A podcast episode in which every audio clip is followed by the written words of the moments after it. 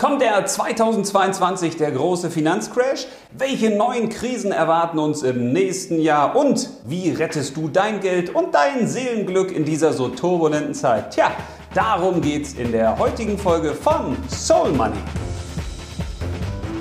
Namaste und herzlich willkommen zum Aufbruch in das goldene Geldzeitalter der Finanzspiritualität. Ich bin André, ich bin dein spiritueller Banker und ich helfe dir mit meinem Soul Money dabei, bewusst und erfüllt zu leben und zwar mit und ohne Geld.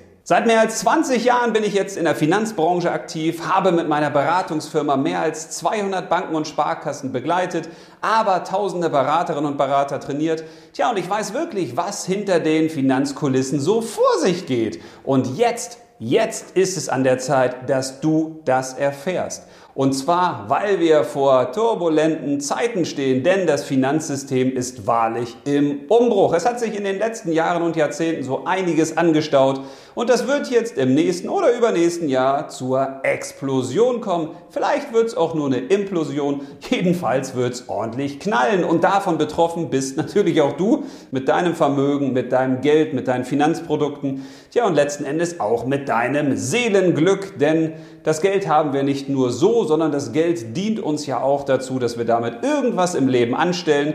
Und am besten sind wir auf die Dinge vorbereitet, die da draußen so auf uns warten. Tja, und was erwartet uns denn jetzt? Nun im Jahr 2021 gibt es ja schon relativ viele Brände, die überall gelegt wurden in allerlei möglichen Branchen. Und die werden sich so langsam aber sicher zu einem echten Flächenbrand auswirken. Nehmen wir nur mal das ganze Thema in der Finanzwelt. Was ist da eigentlich schon alles passiert? Nun ja, die Börsen sind erst runtergekracht mit Beginn der Corona-Krise, dann haben sie sich wiederholt und seitdem steigen sie.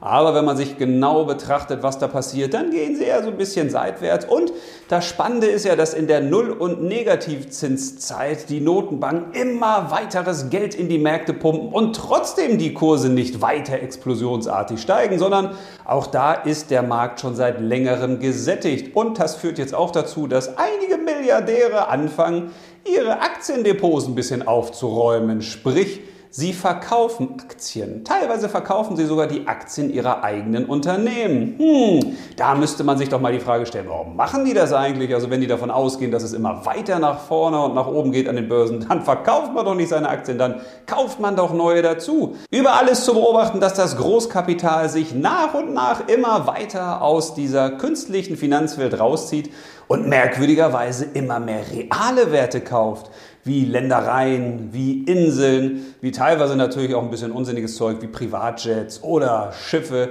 Aber es ist zu sehen, dass der Run in die Rohstoffe auch immer weitergeht. Also Gold, Platin, Silber, es gibt ja noch ein paar andere spannende Edelmetalle. Auch da ist zu sehen, dass Menschen sich immer weiter damit eindecken und dass auch Staaten sich immer weiter damit eindecken und die Goldreserven immer weiter aufstocken. Da müsste man sich ja mal fragen, warum machen die das eigentlich? Kann es sein, dass die Dinge wissen, die wir normalen Menschen nicht wissen? Ja, das ist so. Und genau deshalb ist es wichtig, sich bewusst zu werden, was da am Finanzmarkt alles so passiert. Auch die Dinge, die man nicht so auf den ersten Blick sieht. Und die Dinge, die natürlich schon seit einiger Zeit offenbar sind, wie die Null- und Negativzinszeit, wie die Staatsverschuldung, die immer weiter exponentiell teilweise nach oben schießen also es gibt ja kein Land der Welt, was nicht mehr verschuldet ist. Und man fragt sich, wie lange kann das eigentlich noch gut gehen? Nicht mehr lange. Und das wissen natürlich auch diejenigen, die dieses Finanzsystem beherrschen. Und deswegen stehen einige grundlegende Veränderungen an. Und jetzt Tja, kannst du dich für eine Seite entscheiden, was du denn glaubst, welches Finanzsystem irgendwann ein neues Finanzsystem auf der Welt sein wird. Da gibt es nämlich aus meiner Sicht zwei große Möglichkeiten. Nur ganz kurz umrissen, dazu werde ich natürlich auch noch gesonderte Videos machen, aber das eine System, was kommen kann, das sind die Zentralbankkonten. Das bedeutet, dass du denn keine Girokonten mehr bei Banken hast oder bei Internetanbietern, sondern du hast dein Konto bei der Zentralbank. Jeder von uns also die Privatperson und die Unternehmen. Und das klingt natürlich super. Also da muss man nicht mehr gucken, Mensch, wo habe ich eigentlich mein Konto? Und dann können die nicht allerlei Gebührenerhöhungen da machen, die ich nicht will. Und ja, das kann die Zentralbank ja aber auch, weil die Zentralbank kann dann natürlich bestimmen, was passiert denn eigentlich mit deinem Geld auf deinem Konto? Es könnte ja auch sein, dass so ein Sozialbonus- und Punktesystem wie in China eingeführt wird. Also muss natürlich nicht sein, aber es ist zumindest eine Möglichkeit, Weil wenn alle Konten bei der Zentralbank sind, dann kann die Zentralbank natürlich auch über gewisse Dinge entscheiden. Die kann dann auch entscheiden, gibt es zum Beispiel ein Verwahrentgelt, also einen Negativzins, den alle zahlen müssen. Wie hoch ist der eigentlich? Wie hoch ist die Kontoführungsgebühr? Und da kann man denn das Konto ja nicht mehr wechseln. Da heißt es dann friss oder stirb, also friss. Und so unwahrscheinlich, wie das auf den ersten Blick für manche da draußen klingt, ist das gar nicht, denn die großen Mächte arbeiten natürlich schon seit längerem am digitalen, staatlich regulierten Geld.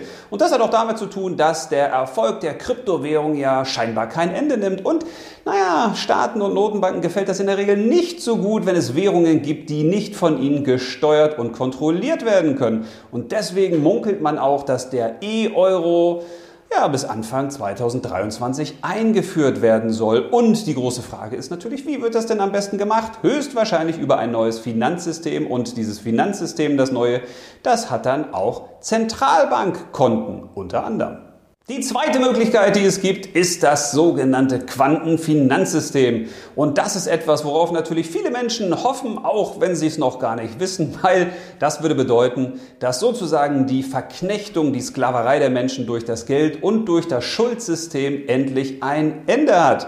Und auch dazu werde ich noch mal ein paar Videos machen, weil das wirklich ein Thema ist, was man tiefer betrachten muss. Aber soweit nur in Kürze. Dieses Quantenfinanzsystem wird dann, so wird gemunkelt, mit Gold gekoppelt. Also das, was es früher schon gab, dass man eben nicht Geld aus dem Nichts erfinden kann. Man schöpft es einfach und das landet hier in der Regel nicht bei uns, also den kleinen normalen Menschen, sondern das landet ja bei den sogenannten Kapitalsammelstellen zum Beispiel, bei den Hedgefonds oder bei einzelnen reichen Menschen. Und das hat natürlich Vorteile für die, die die Macht über das Geld haben und das Geld schöpfen. Die können ja theoretisch zumindest so viel Geld schöpfen, wie sie möchten und damit dann machen, was sie wollen. Ja, das hat einen Nachteil für uns, denn wir sind abhängig vom Geld und auch davon, was dieses Geld wert ist. Und so dieses Quantenfinanzsystem hätte unter anderem den Vorteil, dass es goldgedeckt wäre, zum Beispiel als eine Alternative. Das heißt, es könnte nicht unendlich geschöpft werden, es könnte nicht so viel Schindluder damit getrieben werden und es wäre auch von den Menschen beherrschbar. Das klingt spannend, ein Geld- und Finanzsystem, was von uns kontrollierbar wäre. Hm, das wäre interessant. Was meinst du kommt am ehesten? Schreib's mir mal in die Kommentare. Also meinst du eher Variante 1, die Zentralbankkonten oder eher Variante 2, das Quantenfinanzsystem? Oder glaubst du an Variante 3 etwas ganz anderes? Es kann natürlich auch sein, dass das jetzige Finanzsystem noch so ein bisschen durchhält. Die Wahrscheinlichkeit äh, sinkt immer mehr, dass das relativ lange gut geht weil hinter den Kulissen, da knatscht es nicht nur, sondern da gibt es schon teilweise erdrutschartige Veränderungen. Und es ist immer nur eine Frage, wann die auch wirklich öffentlich werden und wann die dann auch wirklich mal durchgelassen werden an die Märkte.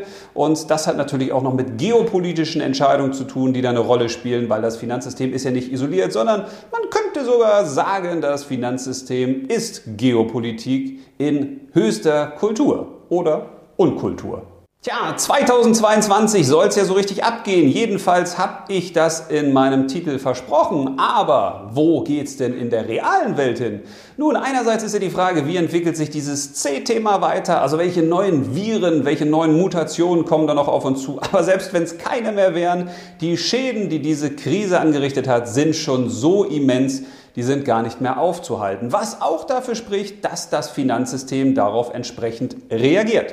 Und jetzt ist die große Frage, was passiert in der echten Welt? Nun, wir werden höchstwahrscheinlich eine höhere Arbeitslosigkeit erleben. Das deutet sich in vielen Ländern ja schon an. Alleine, wenn wir uns mal anschauen, wie viele Zombie-Firmen gibt es da draußen eigentlich, die in den nächsten Monaten ja leider von der Erdfläche verschwinden werden und unter die Erde gebuddelt werden, weil die staatlichen Subventionen dann auslaufen oder weil Dinge zurückgezahlt werden müssen oder weil Geschäftsmodelle eben nicht mehr so tragfähig sind oder weil gewisse Banken auch sagen, hey, jetzt kann ich dir deine Kredite nicht mehr auf ewige Sicht gewähren oder ich brauche neue Sicherheiten, weil auch den Banken munkelt man geht's nicht so wirklich gut. Und es stehen ja noch weitere spannende Themen an, die stehen sozusagen vor der Tür. Der Russland-Ukraine-Konflikt, der mit großer Wahrscheinlichkeit eskalieren wird.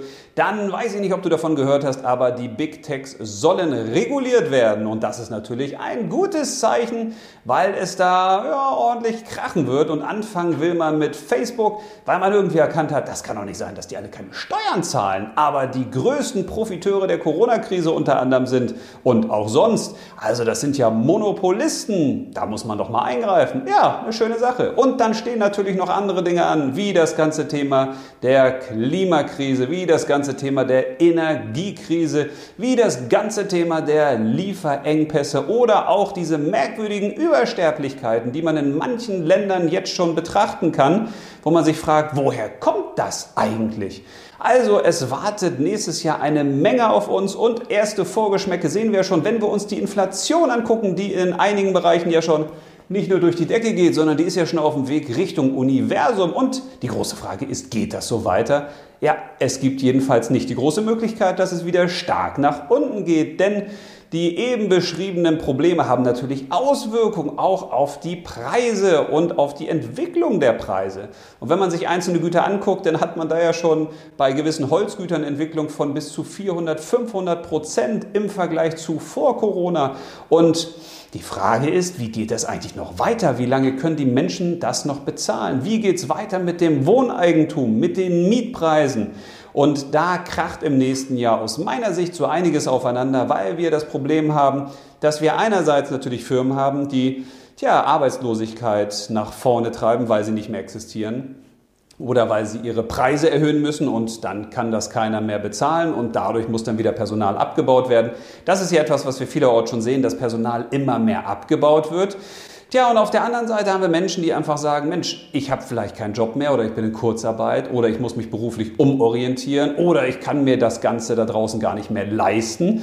Ja, da kommt so einiges auf uns zu und deswegen ist es so wichtig, dass du diesen Kanal auch abonnierst, weil ich werde dir ganz viele Tipps und Tricks mit auf den Weg geben, wie du bestmöglich durch diese verrückte Zeit kommen wirst. Denn deswegen habe ich ja angefangen mit Soul Money. Es reicht nicht, nur auf das Thema Geld und materielle Welt zu gucken. Das reicht einfach nicht aus, weil sich hier wahnsinnig vieles verändern wird.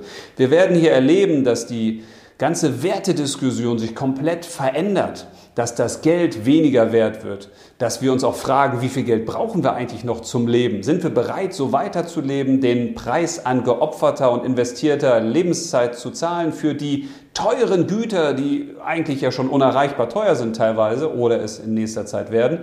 Und auf der anderen Seite haben wir das ganze Thema von Soul, von Seele, von Emotionen, von Glück, von dem, wie wir eigentlich wirklich leben wollen. Und da gibt es eine Schere, die immer weiter auseinandergeht, von Menschen, die sich immer mehr spirituell unterwegs fühlen und die sagen, ich muss mich von dieser materiellen Welt immer mehr abwenden, weil das führt nicht so dazu, dass ich immer glücklicher werde.